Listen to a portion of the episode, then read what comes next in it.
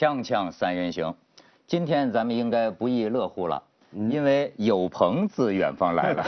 梁老师好，梁老师 好，你好，你好，苏有朋朋，哎，这个我喜欢你现在的样子。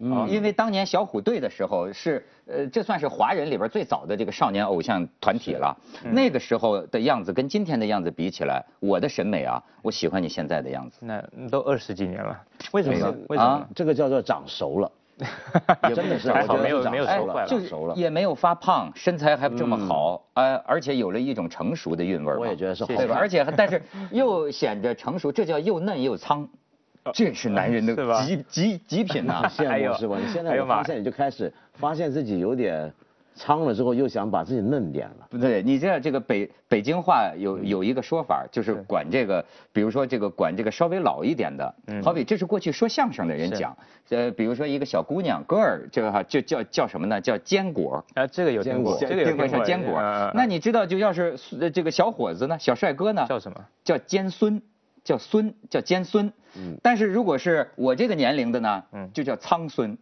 要是我这个年龄的女士呢，就叫苍果。所以你现在又苍又尖，哎，那个孙是哪个孙呢？孙子的孙，孙子的这可不是骂人。果不果我还能理解吧，果子嘛。果子男人为什么叫孙呢？哎，这就是解放，呃就不是以前江湖上他知道怎么有他他他有他的一个黑话嗯，那挺有趣，那挺有趣。所以你现在就属于这个 谢谢，苍孙。谢谢，谢谢，谢谢。哎，但是这个有朋这次拍的却是青春片儿，左耳。是左耳，左耳，左耳。他有一些，他嗯，我其实没觉得那么，他是那么的青春片。他当然有一些青春片的元素了，他有年轻的演员，然后有一些场景是发生在校园，可基本上它是个算是故事片，我觉得。大概是个什么故事啊？嗯，我觉得它是一个关于成长的故事了。一群年轻人，然后有里面有一个故事的一开始有一个好女孩叫李尔，她左耳听不太清楚，然后她是那种传统定义中的好女孩，然后她有一天遇到了小镇里面最坏的那个姑娘，她突然觉得好像她想学坏，他觉得学坏才能得到他想要的一切。哎，我觉得这东西有点吸引我。然后另外这个小说里面，它是个小说改编的，饶雪漫的《疼痛青春》，嗯我觉得它颇有一些残酷青春的意味，有些暗黑。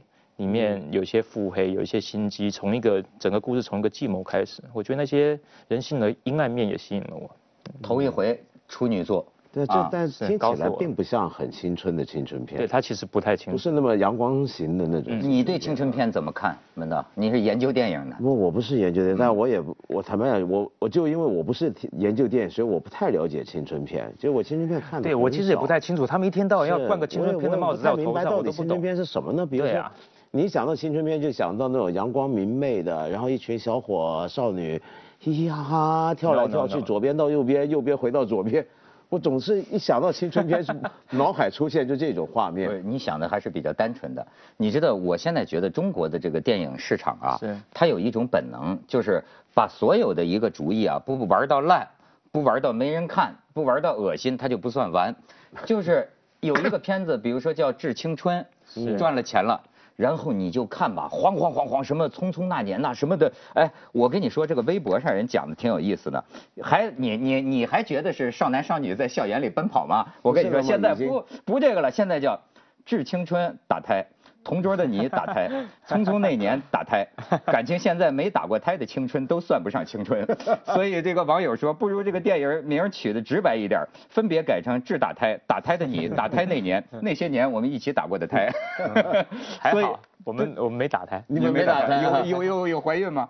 呃，没怀孕，没怀孕。因为我们那些呃故事有一一一小部分是发生在高中，那个高中不可以不可以早恋，所以这些情节都拿掉了。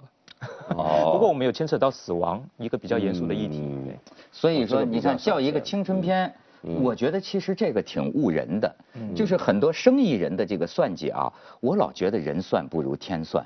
就好比说这个呃，有一个电影呃叫《三十三天》，是不是？失恋三十三天，失恋三十三天。好，哎，我觉得纯粹生意人的头脑，他会总结出一些商业的规律，嗯说哎呦，他为什么这么火？可是我完全不认为这些规律是什么规律，他就因为他他这部拍好了，所以他就好了，绝不意味着我再弄一个这个，再弄一个类似的也能有好的。可是，一般的投资老板不见得像你这么想。而且文涛，你要知道，不一定是好电影就要有好市场，那你黄金时代呢，对不对？所以它这个东西它必须要类型化，就商业电影总是要走类型路线，就比如拍一个电影，这是到底是爱情片呢、青春片呢、恐怖片呢、什么片？因为类型有一个基础市场保证，他要先拿下这个基础市场。你比如青春片，你说是青春片了，哦，那我大概能够摸得到、猜得着有哪些类型的市场已经在，我怎么去挖他们，我怎么找他们出来，这问题就容易解决。不过回到我们刚刚的问题，这个青春片到底应该怎么定义啊？你怎么定义？我觉得青春片其实下面有很多种啦，就是看他的对，看他想要讲的主题不一样的，有一些可以讲原谅救赎啦，有一些可以讲，比方说像我记得日本之前有个告白，嗯，对吧？他可能讲的东西是一些比较讲复仇、讲比较黑暗的东西。那个就不叫青春片。那其实也是青春片，它也它也有校园，也有年轻人主演嘛，它也可以叫做青春片。我觉得青春片青春片不一定一定是热血青春啊。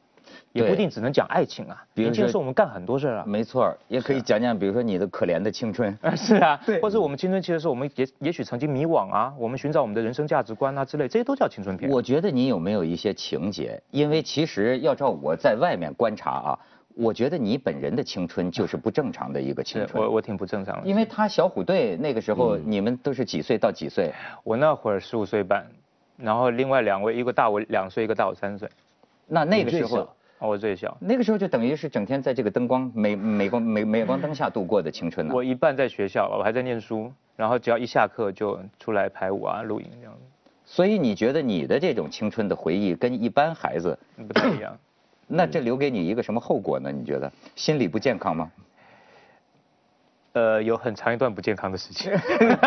怎么说？就该真的该跟，我觉得年人年轻的时候都需要同才的一些认同嘛，希望跟同学在一起玩啊，寻找自己之类的。可我那一块就比较缺失，常常就是我一下课之后，同学正要去跟其他学校的，呃，搞社团啊，搞联谊的时候，我可能就要去公司排舞了。那公司人被，比方说排舞练完之后，大家要出去喝茶玩啊什么的，喝酒啊什么的，我都我都是最第一个就是拜拜，我要回去念书了，两头都没玩到。你知道我，他让我想我认识，我不是说你啊，我认识一个教授，就是很有才华的这么一个教授。这个教授啊，现在大概就得有六十岁了。这个教授，你知道，整天就是找小姑娘，他就疯狂的想，他也不是说好色，他他想恋爱，他想恋爱，因为他跟我关系还挺好，他就想恋爱。我说我说你怎么？他们都说老房子着火没法救，就是说就是一碰上一个就爱的就如风如魔。后来有一次，你知道他跟我讲什么？他说你知道吗？就说我从小就是一个尖子的这个学生。他说我跟你们不一样。他说我在三十岁之前没有过初恋。他说我们那个年代，我年轻的时候很保守啊。他说我三十岁之前，因为这个所有的人都是天才少年，就是就是读书，他读书倍儿棒。这就是三十岁以前，他说没有过任何初恋，所以他说我现在就特别想啊，就是要有恋爱的这个感觉。我觉得这人这一辈子可能是不是有种补偿的这种，就是你那个时候应该有什么你没有了。每那个每个阶段该经历的，其实最好都去经历，要不然他就会变成心里一个缺憾。我觉得。你在觉得在你身上，你现在想补什么？我现在我我都这把年纪了，我还去追追忆青春呢？我还好，可是我 我觉得我到一直到二十几岁，我觉得那会儿都已经差不多到大学毕业后吧。有些时候我开车经过那种人家高中毕业出来那个校门，我看到一堆成群结队的那些年轻人在一起，我心里面都会有一种莫名的失落感。我不知道，可能那就是我没有的东西。但我现在已经走过去了，我觉得已经是是是，说得好。所以你刚刚说他有情节，就说所以现在就要拍黑暗的青春片。我我不知道，你觉得你拍青春片是出于商业的考虑，还是说你心里都说这不是青春片了？不是，反正是这个年龄吧，是青春片，就是年轻人的电影 吧。这个其实这说起来，大家可能觉得我当导演这件事好像是另外一个励志的故事，其实不是，是他们找来的。我我我人生规划里面没有做导演这件事情，所以这也挺妙的。你还是准备在演戏道路上走下去是吗？为什么为什么会这次做导演？呃，一开始其实是那个我们这次是那个光线影业做做主的那个发行投资方这样，然后他们那时候有新导演计划了，主要是他一开始跟我说说就觉得中国现在的电影市场很蓬勃，可是老百姓认识的那个导电影导演还太少，他们觉得有些人是可能有潜质的，他想扶持一下，他就跟我举了一下郭敬明的例子啦，举了一下赵薇的例子啦，韩寒呢？对我一开始其实是要去拒绝的，给我给他们一说说的我就。拒绝不了啊，那 就我要知道我这个小人之心度君子之腹啊，我觉得现在他的很多动议啊，我就好像有一些别的东西在里面。你比如说，呃，郭敬明他讲啊，韩寒、赵薇，这个我觉得作为电影公司找他们，起码是有一个，就是说你电影拍的好坏还在其次了，你本人就有号召力啊他。有粉丝经济嘛？对，就粉丝电影啊。他的计算很简单，你像郭敬明或者韩寒，他在乎的并不一定是电影好坏了，他在乎是你韩寒他我计算你有多少粉丝，假如说你有一千万粉丝，有多少人会买票进场，然后怎么怎么着，他就也是这么算计嘛。有可能了，老板有可能这样算。不过对我来说，我最在乎的是电影有没有拍好。当然了，你呃你还是艺术家这个范儿的。你说这个粉丝啊，我现在觉得就是咱们这个年龄啊，有些就是我要不看到，我都不不想不到。你知道现在有一个小孩子的一个明星，姓华，叫什么来着？叫华华晨宇啊，叫华什么宇啊？啊，有有有有，是吧是选那个选秀出来的。你知道我那天在哪儿啊？在南京还是在哪儿坐飞机啊？我就看机场啊，满半个大厅嗯都是一帮这个，全是而且男的没有几个，全是女学生，初中女生。哎，我就看啊，我说这是在干什么？要要你以为在等你了是吧？不是不是我这么多初中女生叫尖孙他是尖 苍孙苍孙苍孙啊，我如果看到是一位白发苍苍的女士，我会认为是等我的。但是这个我会觉得学生又闹事儿了嘛，你知道吗？就是好，然后呢，不知道在干什么。后来我我回头一看，就是这个一个男的，就几个助理啊围着这个孩子，这个孩子啊，就这个华晨宇啊，包的那个头，然后戴着这个口罩，口罩上还有那个呃挺趣怪的那个牙。戴着大墨镜，就完全把头包起来，然后就就就往前走，走到跟前儿了。这帮女孩子就华晨宇什么的就开始喊，而且就有有各种各样的口号和歌。是然后呢，这个这个华晨宇呢还挺酷，好像你像咱们这个岁数的，肯定啊鞠躬如捣蒜，怎么着？他也不是。后来他们讲啊，这种少年偶像你就得酷，就是说还不能跟太歌迷们就拥抱，或者也怕受伤害，是吧？然后他就去办登机手续，然后你知道这个他们不能进入登机手续的这个区，然后呢就会有这帮粉丝的一个代表拉了一个绳子，拉了一个一个丝带，拉到华晨宇这里。嗯，干嘛呢？啊，我觉得这是不是提供某种跟粉丝的，觉得他们虽然不能接触这，是但是华晨宇跟我们拉过的绳子啊，就是拉了一个线。真的。呃，然后一帮女孩子就说啊，希望你到那什么南京来开演唱会，嗯然后大家就一直这样千年等一回，等你回来啊，你知道吗？哎，我觉得，包括年轻人表示爱的方式嘛。啊，那就是你现在这个粉丝啊，那么你知道就是。我我完全，当然这个华晨宇，呃，后来跟他们也很友善，最后又鞠躬，就这么上飞机，正好跟我同机，呃，但是我当时我就问我旁边的这个这个这个化妆师，何许人也？对，一个一个首很抱歉先不知道对我我也很抱歉，不知道就咱们这个年龄不知道，对对对对不是，是我当时好奇的，我说我说他为什么不解开口罩呢？嗯就是因为很多粉丝嘛，他他，后来我这个化妆师他的看法哈嗯，他说这种偶像啊，他的形象啊都是特别讲究的，就没有这个化妆造型或者不是以最美的形象出现，他是不会轻易这个，就像 Michael 了，Michael 也要戴墨镜，永远戴口罩的嘛，神秘感哦，也是为了神秘感。之类的，我觉得可能。所以我就想，刚才你聊这个话题，我就想到，假如是他拍了一个电影，嗯我跟你说，这个电影，这个这个电影，这粉丝们会会买十次票去看的。就是所谓的粉丝电影啊，您说的个这就是粉丝电影啊哦还好左耳不是。哎但是你有你的书迷，书迷和不是书迷都可以看，我觉得它是一个这种，它本身有独立很好的剧情了。嗯，嗯哎，你我觉得你的粉丝到我这个年龄的很多，我身边的很多女士，那还是你的粉丝啊。哦，他们就一定会变成票房吗？也不一定啊，我觉得故事还是得拍得好嘛，是吧？而且我觉得年纪越大，人越有自己的判断力。我也觉得是，通常是，像假如是当年他的那种年轻很追他的，就像你刚才形容那种粉丝，在自己也长大之后，呃，就不是再是我们算作粉丝经济的那种里面的粉丝了。他不是那种会买票为了看苏有朋，而且是为了看他导的戏买十次，我觉得不太会了。说真的啊是，因为这时候已经变成他变得更成熟，各种判断都不一样。要靠作品说话所以你你必须是靠作品。实际你是不愿意用一个类型片来定义你的这个片子的。其实我觉得它就是个剧情片。我从一开始拍的时候我就设定它是个故事片，是个剧情片，是靠剧情来说话的。你觉得这个这个原小说当中的什么话题或者说什么感触打动了你，就让你觉得其实就是我刚刚说那些吧。我觉得它里面有一些牵扯到人性黑暗面的东西，我觉得挺有趣的。它的故事里面还有一个坏男孩，就刚刚讲不是小镇里面有一个坏女孩嘛，然后还遇到一个高三的坏男生、坏学生，呃，他其实是功课很好，可是他心机很深。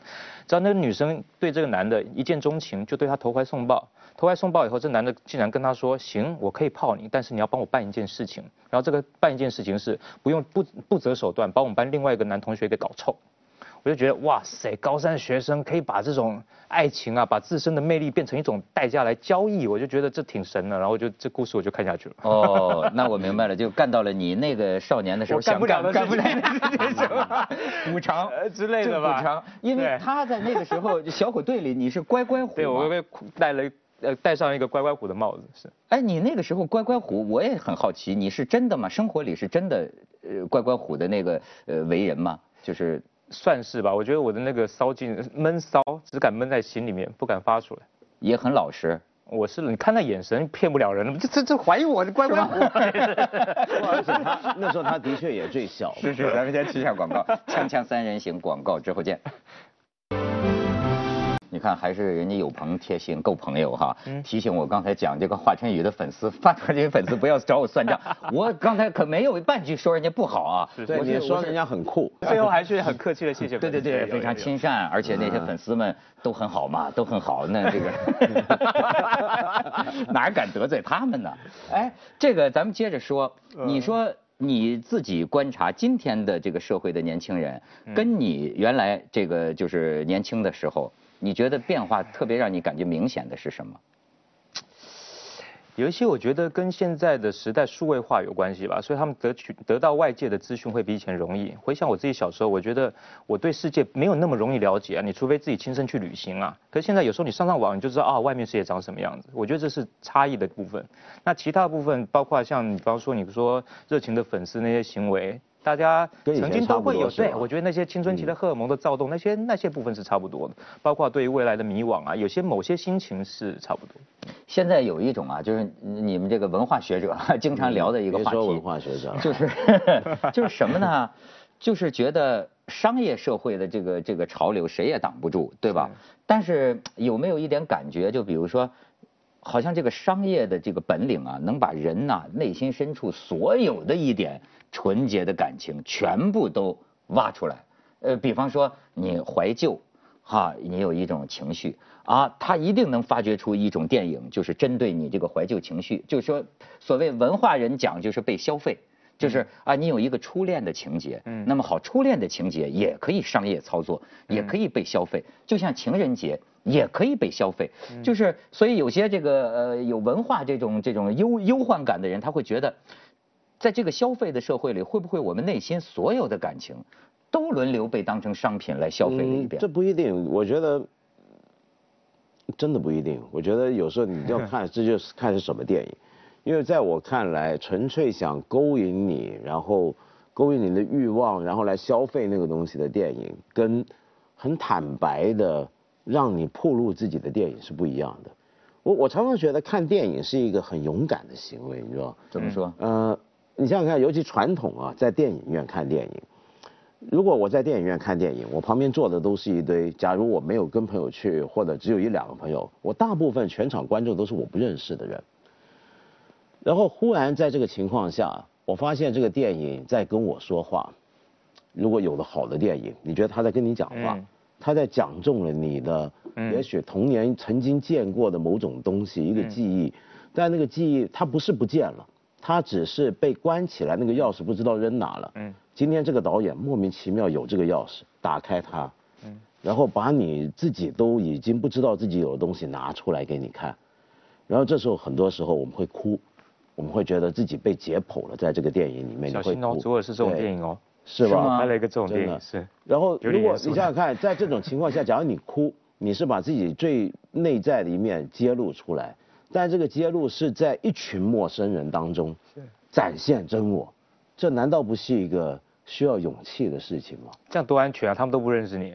你总比这跟一群认识的人在那哭好吧？最好是一个人在，对对对好是一个对对人在。你你像我们当年，像我这个年龄，我就是看那个姜文的那个呃《阳光灿烂的日子》，嗯，会觉得。哎呀，那就是我小的时候熟悉的那么一种味道和生活。但是今天他们讲啊，这种类型片的青春片啊，那我就不知道，就是今天这一代年轻人是不是他们那时候的生活也就是这样？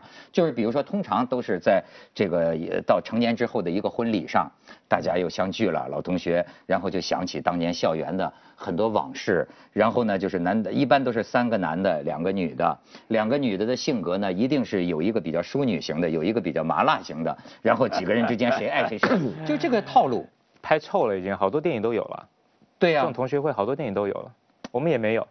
没有，对对对。你们你们整个片子一无二行吗？对我好奇你整个片子是不是就没有一个成人之后的阶段？有成人后的阶段，有成人后的阶段。就是我我的电影不是要不是要唤起大家的青春回忆啊，不是找一些比方说八零的那个时代标志或者九零九零年代的时代标志去唤醒啊，我当初是这个样子，不是不是消费那个青春记忆，不是的。我这里面其实我觉得那个核心还是人性吧，共性。我常常可以举一个例子，比方说，那你看《冰雪奇缘》，嗯，我不需要是我本身不需要活在迪士尼的世界里面啊，我还是知道，OK，那个妹妹为了救姐姐的时候，不惜自己化成个冰，啊，你会被那样的人性感动，这个是个共性。嗯，所以我觉得像左耳这种电影，我我要讲的东西，它是个共性，我觉得老外都能看得懂的。哦，也就是说，你觉得这个共性，比如说台湾青年人和大陆的青年人，你认为他们都都是一样的你听你都看得懂这个故事，我讲的是人性。你看哈、那天我还在做一个节目，跟跟他们聊，跟那个台湾有个影评人焦雄平老师是吧？是我跟他谈，哎，因为我们都在讲，就是说现在大陆的年轻人有一个处境，就是被逼婚。就是有很大的压力，被逼婚，就是你该找女朋友，有很很很大压力。哎，这个焦老师他就说，他说我觉得台湾的年轻人好像没有什么太大这种压力，就是被逼婚的这种压力。我当时我们就在说这是为什么呢？他说这个台湾的年轻人可能现在说不定更关心的是自己喜欢男的还是喜欢女的，是吧？但是好像关心的问题不太一样，你觉得呢？是关心的不一样吗？有可能哎，我觉得就是每个社社会自己前进的步伐和那个阶段都不太一样。呃，社会发展阶段，对，我觉得是不太一样的。就像我觉得逼婚也不会不太可能存在欧美社会啊，因为他们非常讲究个体都是独立的嘛，你可以自己选择自己的人生，你上一代根本没有资格管下一代的生活嘛。台湾父母也这样吗？基本上台湾人我觉得也有点接近，挺接近的，是对哦，那还真的是是，就是你完完全可以选择你自己的生活。对啊，他不会觉得孩子到了三十岁还嫁不出去，父母亲台湾父母亲不着急吗？一般不着急，一般不太着急。你看现在台湾那个同性婚姻都要立法了，都已经到这个阶段了，已经。是没错，都租一个火车厢在那玩呢。那我想说回挺个体挺独立的，是。对，你你第一次拍，你第一次当导演，你觉得呃，这跟你过去比如做演员是完全不一样的，完全不一样一个工艺啊，一个东西，对，困难不难？繁琐的繁琐的超过我想象。是吧？是，你就是还不是拍完这个之后，你还想拍吗？唉，我要先去放个假，暂时不想想。你我你觉觉得应该最难的应该会继续吧。我觉得它比演员能够承载这个载体，能够承载更多的思想。我觉得就是能够说更多的话。但是这对你个人来说有没有一个转型的考虑？比方说你一直是做目前的，那但是会不会考虑将来到了一定的年龄？差不多了，我觉得是差不多是那个年龄。嗯我已经对于站在荧光幕前没有太大的欲望，你你站在荧光幕前有多少年了？二十几年了，二十几年了。天哪！所以你这部电影里面你自己不出镜，我没没演没演。没演。我我我比较习惯一次一个时间只做一件事情嘛，比较会做好。那你觉得最难的是什么？这一次当第一次当导演，唉，坦白说，每一块都还挺难的。一个是要跟好多人沟通，就是导演基本上还是一个电影的灵魂嘛，你是那个掌舵的人是个，中把握那个方方向的人，是你要跟每一个专，当然每个我需要很多专业人士来帮我，因为我很新呀。可是那你也要有很好的传达和沟通，那把你要的东西传给大家，因为你脑袋里面画，每个人脑袋画面都不一样，你要很精准告诉他们，其实你要的是什么。那大家如果每个人，比方说，那在航行的时候，每个人都偏一度，那到时候这个船不是偏了四十五度嘛，那就大歪了，它整个就会散乱了。所以这沟通很重要。那我常常要很精准把握那个方向，这是一个。但是当明星的时候，是所有人都服务于服务明星你只要你当导演变成什么呢？